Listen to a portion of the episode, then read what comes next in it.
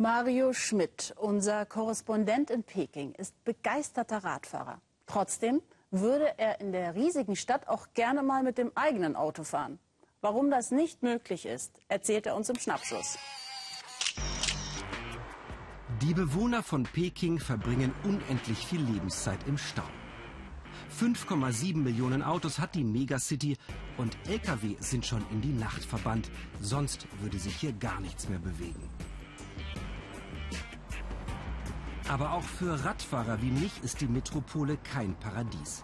Es gilt das Recht des Stärkeren. Welchen Abbieger kümmert es schon, wenn ich grün habe? Manchmal vermisse ich in Peking ein eigenes Auto. Aber ich bemühe mich erst gar nicht um eins, denn ich würde es vermutlich sowieso nicht bekommen. Warum ist das so schwer? Die Gesichter verraten, dass auch Pekings Stadtverwaltung die Probleme im Verkehr sehr ernst nimmt. Nummernschilder gibt es hier in der Hauptstadt nur noch in der Lotterie. Alle zwei Monate entscheidet sich, wer sein erstes Auto anmelden darf. Es geht jedes Mal um gut 13.000 Kennzeichen. Bei über 2 Millionen Bewerbern. Zhang Jiomei hofft seit zwei Jahren auf ihr Glück. Sie will nicht immer mit dem Taxi oder der Bahn zu Kunden fahren. Und mit einem eigenen Auto könnte die 37-Jährige am Wochenende schnell mal die Stadt verlassen, durchatmen, etwa an der großen Mauer. So ist alles umständlich. Ich stecke da in einem Dilemma. Zum einen brauche ich ein Auto, aber wenn ich den Verkehr jeden Tag sehe, wünsche ich mir, dass es viel weniger werden. Und dann ist da noch das Parken, das ist auch ein Problem. Ein komplexes System.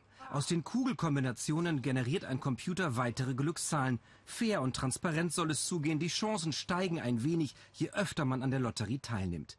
Mehrere Metropolen in China regulieren die Neuzulassung nach sehr unterschiedlichen Methoden. In Shanghai werden die Nummernschiller versteigert und sind im Schnitt so teuer wie ein Kleinwagen. Mein Eindruck ist, dass die Pekinger diese Methode respektieren und Verständnis für die Regulierung haben. Marketingmanagerin Zhang muss noch weiter Bahn und Taxi fahren. Sie ist wieder nicht dabei.